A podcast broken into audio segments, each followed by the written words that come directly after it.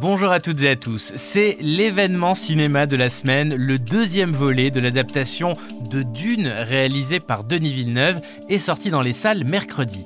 L'occasion de réécouter cet épisode passionnant de ma collègue Morgane Tual qui vous expliquait lors de la sortie du premier film pourquoi les précédentes adaptations du chef-d'œuvre de Frank Herbert semblaient comme maudites. Bonne écoute.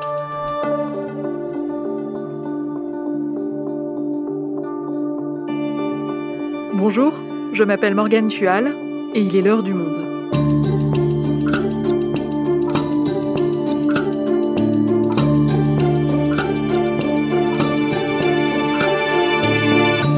Aujourd'hui, le film Dune sort dans les salles françaises ce mercredi 15 septembre.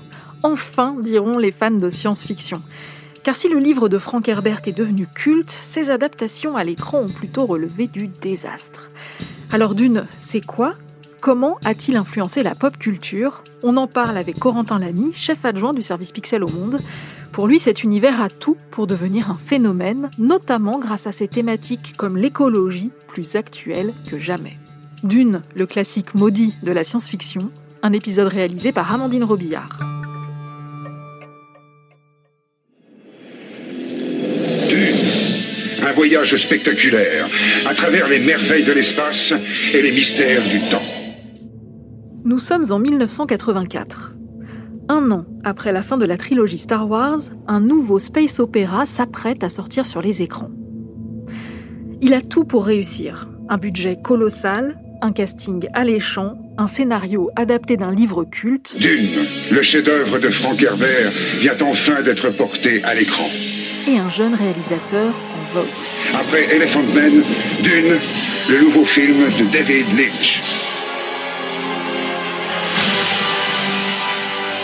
Pourtant, Dune est un échec retentissant, vilipendé par les critiques, boudé par le public. Le film ne parvient pas à convaincre les admirateurs de Lynch, ni même les fans de Dune. Alors il a fait un mauvais film, c'est pas sa faute, c'était pas bon. Et moi, j'étais content, comme je montre dans le film, de son échec, parce que j'ai souffert beaucoup. Et je croyais qu'il allait faire ce que moi, j'avais mieux que moi. Et non, il a fait pire que moi. Alors, j'étais content. Celui qu'on vient d'entendre, c'est le réalisateur Alejandro Jodorowsky sur France Inter en 2016. Lui aussi avait tenté d'adapter Dune au cinéma dans les années 70, mais son projet pharaonique n'avait pas abouti. Depuis, Dune traîne une réputation d'œuvre maudite, mais jusqu'à quand?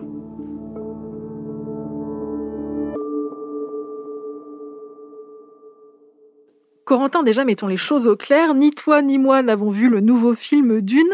Mais toi, tu penses que s'il réussit, il pourrait briser cette fameuse malédiction? Il pourrait briser cette malédiction parce que Dune, avant d'être une histoire, c'est surtout un univers.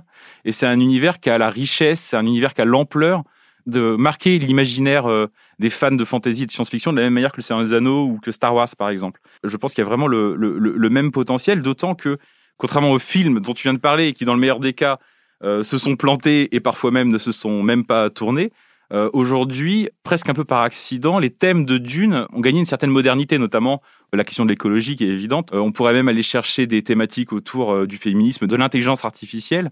Dune a des choses à dire aujourd'hui. On va revenir plus précisément là-dessus tout à l'heure, mais déjà, est-ce que tu peux nous dire, pour ceux qui ne connaîtraient pas, de quoi ça parle Dune? Eh bien, c'est parti pour une heure d'explication. euh, non, pas du tout. Dune se passe dans un futur très lointain qui, bizarrement, euh, n'est pas si futuriste que ça. Ça se passe dans un monde lointain dont l'homme a banni l'intelligence artificielle après une guerre contre les robots. Donc c'est une sorte de monde futuriste, mais revenu un peu dans une sorte de Moyen Âge.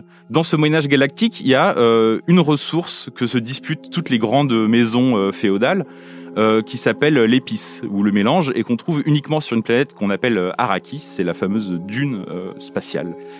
Et donc le nerf de la guerre, c'est cette épice qu'on trouve uniquement sur, sur cette planète désertique aux confins de la galaxie et sur laquelle, outre l'épice, on trouve un peuple, un peuple exploité, les Fremen, un peuple à qui on a, on a confisqué sa planète et son destin, et en fait, le livre va raconter comment un jeune adolescent qui vient de l'extérieur, un adolescent qui vient des, des grandes familles impériales, va finalement euh, trahir un peu sa famille et prendre la tête des Fremen pour, comment dire, leur permettre de reprendre le pouvoir et reprendre euh, leur dignité euh, sur la planète.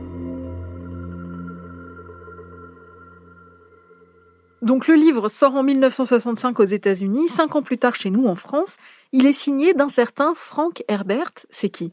Frank Herbert, c'est un Américain qui est né dans la banlieue de Seattle. Quand il sort d'une, il a déjà 45 ans, il est né en 1920, il a déjà une carrière, il a déjà une longue histoire derrière lui. C'est quelqu'un qui a longtemps couru après le succès, qui, avait, qui était persuadé de vouloir faire auteur de science-fiction, mais qui avait, qui a eu du mal à y parvenir. Euh, donc il est né ouais, euh, dans le nord-ouest américain en 1920, père alcoolique, flic corrompu, une enfance euh, très dure, assez malheureuse, dont il s'enfuyait en allant dans la nature faire du canoë. Il s'est lié d'amitié avec un, un, Indien qui lui apprend les mille et une techniques de la chasse.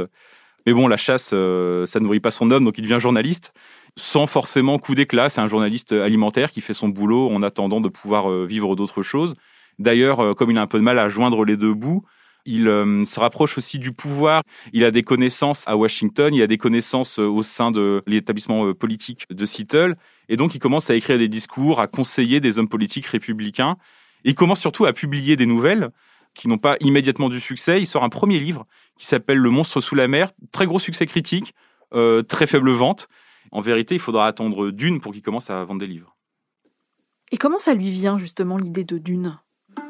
Frank Herbert, en fait, c'est un, républicain convaincu, mais c'est un, peu un, déçu. C'est le macartisme, en fait, qui commence à l'interroger. Le macartisme, pour resituer en trois mots, c'est euh, Joseph McCarthy, qui est un sénateur américain qui, pour lutter contre les idées communistes, ce qui ne devait pas déplaire à Herbert, a sombré dans une sorte de paranoïa totale. Et c'est ce moment donné où des gens qui, selon Herbert, avaient de bonnes intentions, commencent à sombrer dans la paranoïa, voire la folie. C'est ce moment-là, ce moment de bascule qui l'intéresse. Et c'est ce qu'il explique par exemple sur la chaîne américaine NBC en 1982. Ne partez pas du principe que ceux qui vous dirigent auront toujours raison. J'ai fait en sorte de créer dans ce livre un leader vraiment attirant, charismatique, pour de bonnes raisons, pas pour de mauvaises raisons. Mm-hmm. Puis il obtient le pouvoir et il prend des décisions. Certaines de ces décisions, prises pour des millions et des millions de personnes, ne finissent pas très bien. Je plaisante de temps en temps en disant que mon président préféré de ces dernières années, c'est Nixon, parce qu'il nous a appris à nous méfier du gouvernement. En fait, à ce moment-là, il sait de quoi il va parler, mais il ne sait pas encore comment il va en parler. Ce qui lui manque, c'est un thème, ce qui lui manque, c'est un, des personnages, ce qui lui manque, c'est un univers. Un jour, il fait un reportage dans l'Oregon qui survole en avion des dunes côtières le long de la, côte euh, américaine des dunes qui, euh, qui avancent en fait inexorablement, qui commencent à bouffer la terre, qui menacent des maisons. Euh, et, il se pose la question là depuis son avion, il se dit mais qu'est-ce qui se passerait si on n'arrivait pas à stopper cette propagation? Si la terre entière était progressivement recouverte de sable Et donc là, à partir de ce moment-là, il n'a plus simplement le concept, il a aussi euh, le thème, le thème qui lui manquait. Il rentre chez lui, sort sa machine à écrire et il commence à, à, écrire une série, une série, un feuilleton qui est paru donc dans la, la revue analogue. Et puis, au bout de deux, trois épisodes de ce feuilleton, il se rend compte que c'est plus un feuilleton qu'il a entre les mains, mais un livre. Il va voir des éditeurs et il finit par en trouver un. Le livre sort en 1965. Et comment c'est reçu Dune à l'époque? Dune, c'est pas immédiatement euh, un raz-de-marée. Ça viendra avec les années, avec les tomes.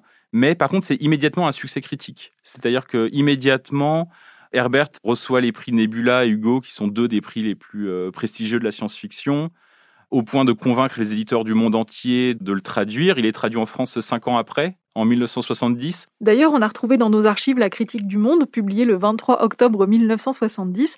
Elle est assez élogieuse. Dune est peut-être un brin laborieux par endroits, mais tel qu'il est, c'est un grand et beau livre. Dune euh, se vend partout dans le monde. Au final, ça va devenir un des plus grands succès de la, science-fiction. Il va en avoir plus de 20 millions d'exemplaires vendus, ne serait-ce que pour le, premier tome.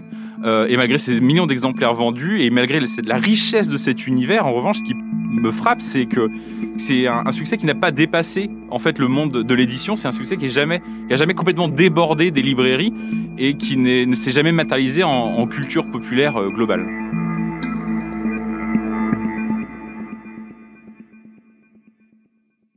Alors pourquoi Pourquoi Dune, malgré son succès en librairie, n'a jamais atteint le très grand public? Je pense que pour atteindre le très grand public, il faut qu'un succès littéraire se déborde sur d'autres médias. Game of Thrones, des bouquins qui se sont beaucoup vendus, euh, ne sont vraiment devenus mainstream qu'à partir du moment où il y a eu la série sur HBO.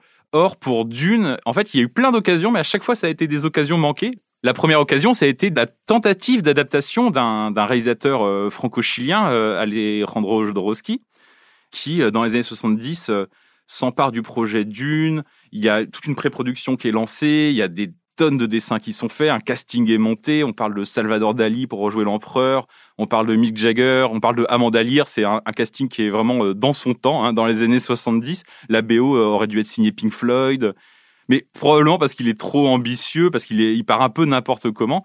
Ce film finalement ne se fait jamais. Finalement, il a connu une sorte de deuxième popularité en 2013 quand il y a eu un documentaire qui s'appelle Jodorowsky Dune, qui en retrace le making-of, ou plutôt le non-making-of, puisque le film n'a jamais existé. Jamais dans l'histoire, un film aurait été aussi avancé pour ne pas devenir un film. And I'm going to tell you something. It's awesome. It's enormous. Bigger than 2001. Could be fantastic, no?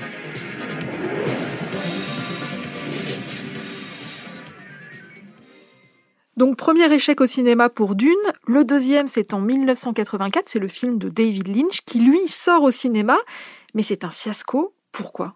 Je ne saurais pas exactement dire pourquoi, mais ce qui est sûr, c'est qu'il illustre encore mieux pourquoi le Jodorowsky aurait été raté également. Parce que le Lynch, finalement, sur le papier, il y a tout pour plaire. C'est un film avec un réalisateur à la mode, avec euh, des, des rockstars aussi. Il y a Sting dans le rôle du, du, fils de Baron Harkonnen.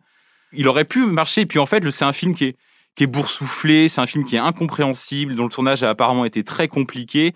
Il y aura, je me permets de souligner qu'il y aura eu une autre adaptation au début des années 2000 sur la chaîne de science-fiction euh, bien nommée euh, Sci-Fi. Aux États-Unis, c'est quand même un joli succès. En fait, moi, s'il y a une seule adaptation que j'ai envie de retenir de Dune, finalement, c'est pas celle à la télévision ou au cinéma, c'est celle sur euh, les écrans d'ordinateur. C'est celle qui aura ensuite dans les années 90. Et c'est quoi cette adaptation? Bah, c'est une adaptation en jeu vidéo, ou plutôt deux adaptations en jeu vidéo. Euh, je passe rapidement sur la première, qui est un jeu qui a ses fans, notamment en France, car il est français, mais euh, qui est un peu passé aux oubliettes de l'histoire. En revanche, le deuxième, Dune 2, est un jeu développé par le studio américain Westwood qui a une énorme influence. C'est le jeu qui a mis à la mode la stratégie, ce qu'on appelle la stratégie en temps réel, c'est-à-dire des jeux de stratégie très rapides et qui ont finalement ensuite été déclinés pendant 10, 20, 25 ans dans League of Legends, qui est peut-être le jeu vidéo le plus populaire du monde aujourd'hui, il y a toujours l'ADN de Dune 2. Et l'influence de Dune, en fait, elle est, elle est primordiale dans le jeu vidéo, mais elle n'est pas primordiale seulement dans le jeu vidéo. Pourquoi où est-ce qu'on les retrouve, ces influences de Dune? L'héritage le plus évident, c'est celui de Star Wars, qui en fait euh, était, et même pour certains, une sorte d'adaptation non officielle de Dune. Dans Star Wars, on retrouve les mêmes planètes désertiques, on retrouve ce même héros, euh, ce jeune héros quasi adolescent qui va euh, sauver la galaxie on retrouve euh, un peu l'ordre euh, l'ordre de Jedi, c'est déjà un petit peu dans Dune. Ce, je rentre pas dans le détail, mais c'est ce qu'on appelle les Bene Gesserit qui utilisent la voix comme les Jedi utilisent la Force dans Star Wars. Tout ça est déjà dans Dune. Et puis même plus récemment, en fait, euh, Avatar, c'est Dune avec des arbres. C'est exactement la même histoire. Mais effectivement, Dune encore aujourd'hui, c'est un succès un peu élitiste. Hein. C'est un succès qui est très littéraire. c'est pas encore devenu le grand succès populaire que cet univers mérite comme on le disait, il manque la grande œuvre populaire, il manque la grande œuvre mainstream. Et je pense que ça pourrait être, euh, ça pourrait être ce film.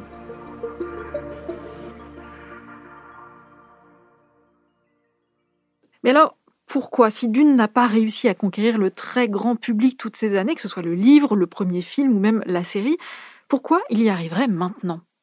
C'est un roman qui agrège plein de thématiques très à la mode dans les années 60, qui sont là un peu en filigrane, mais qui finalement trouvent un écho, je pense, en 2021, peuvent trouver un écho beaucoup plus important qu'à l'époque. On parle de, bah, notamment de la question de, de l'écologie, en fait. Elle est centrale, elle est centrale dans Dune.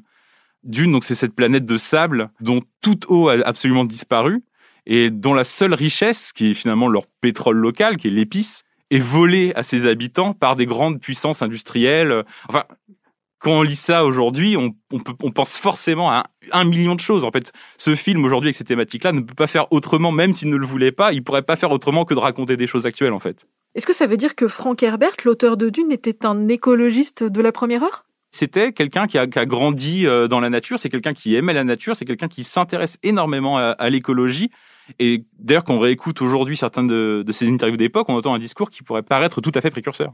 Je refuse de me retrouver dans la situation de devoir dire à mes petits-enfants, et j'ai des petits-enfants, désolé, il n'y a plus de planète pour vous, nous l'avons entièrement épuisé.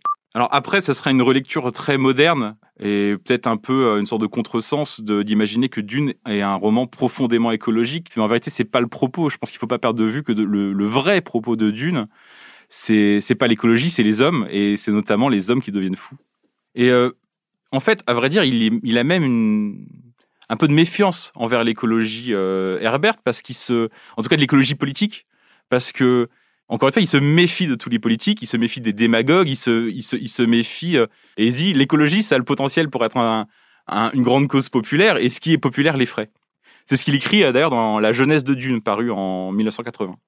Ma conception du super-héros me donnait à craindre que l'écologie devienne le drapeau des démagogues, des héros en puissance, des ambitieux et autres accros à l'adrénaline, soucieux de lancer une nouvelle croisade.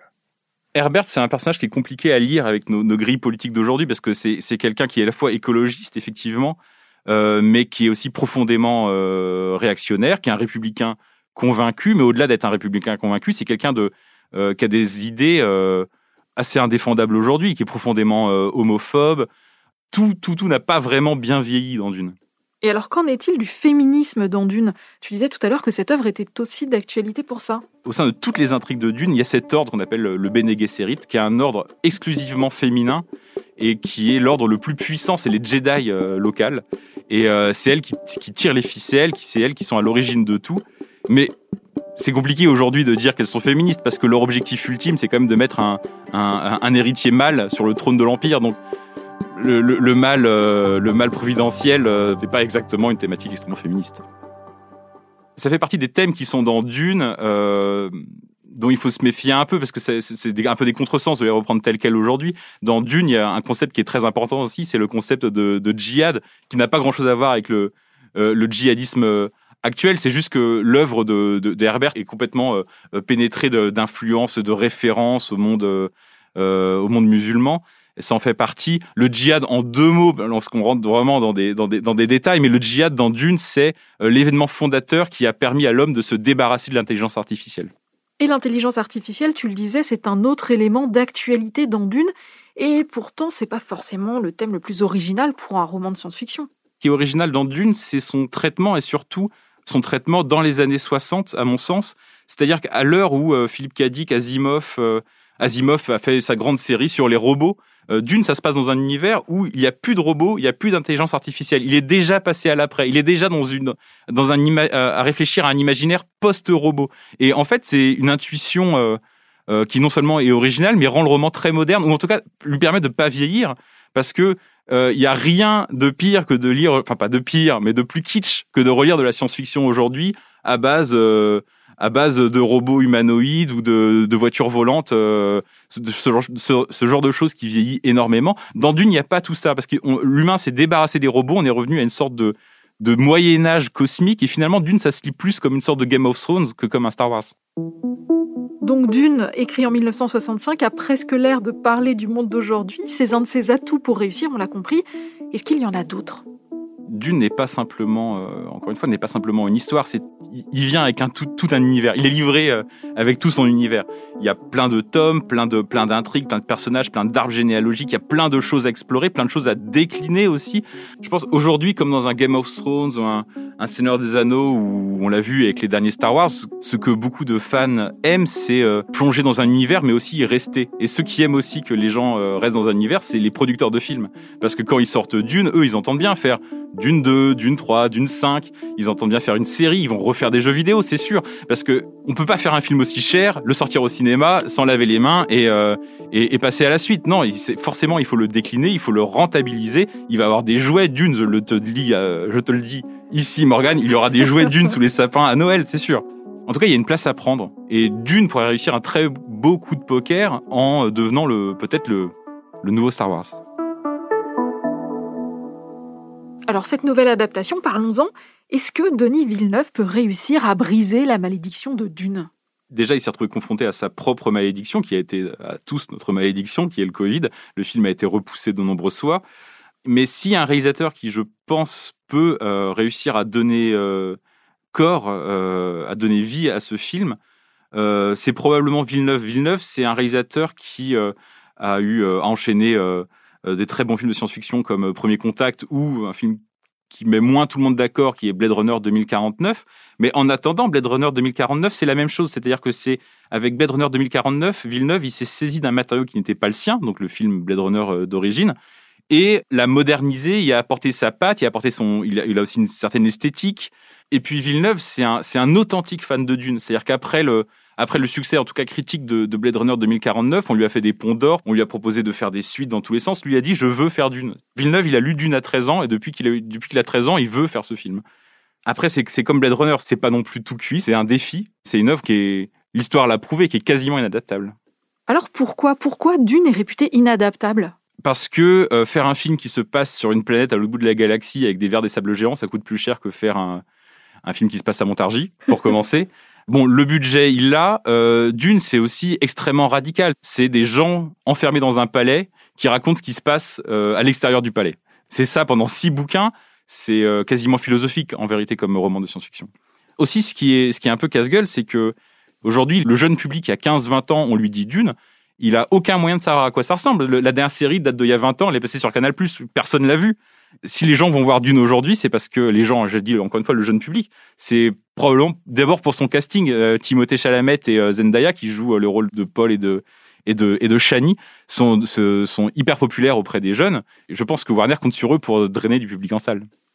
Bon, en fait, il n'y a plus qu'à se rendre dans les salles de cinéma pour voir si Denis Villeneuve a réussi à adapter l'inadaptable. Et j'ai l'impression, en tout cas, que les premiers échos sont plutôt bons.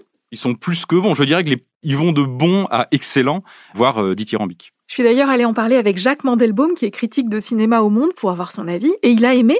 Sans parler de chef-d'œuvre comme certains, il m'a dit que c'était un très bon divertissement et surtout un blockbuster original avec une pensée artistique, ce qui change quand même de la plupart des grosses productions hollywoodiennes sans âme.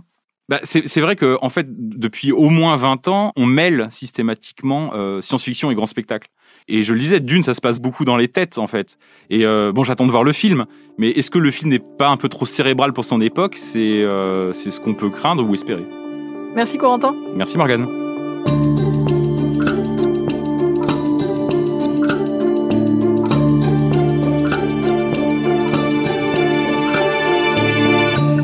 Et si vous voulez en savoir plus, vous pouvez retrouver plusieurs articles concernant Dune sur notre site lemonde.fr dans les rubriques Pixel et Cinéma. Je vous encourage aussi à lire l'ouvrage Tout sur Dune, dirigé par Lloyd Cherry, qu'on a dévoré en préparant cet épisode. Et je remercie Pierre Trouvé et Karim El Hadj qui nous ont prêté leur voix pour cet épisode. C'est la fin de l'heure du monde, le podcast quotidien d'actualité proposé par le journal Le Monde et Spotify. Pour ne louper aucun épisode, vous pouvez vous abonner gratuitement au podcast sur Spotify ou nous retrouver chaque jour sur le site et l'application lemonde.fr. Et si vous avez des remarques, des suggestions ou des critiques, n'hésitez pas à nous envoyer un email l'heure du monde L'heure du monde est publiée tous les matins, du lundi au vendredi. On se retrouve donc très vite. À bientôt!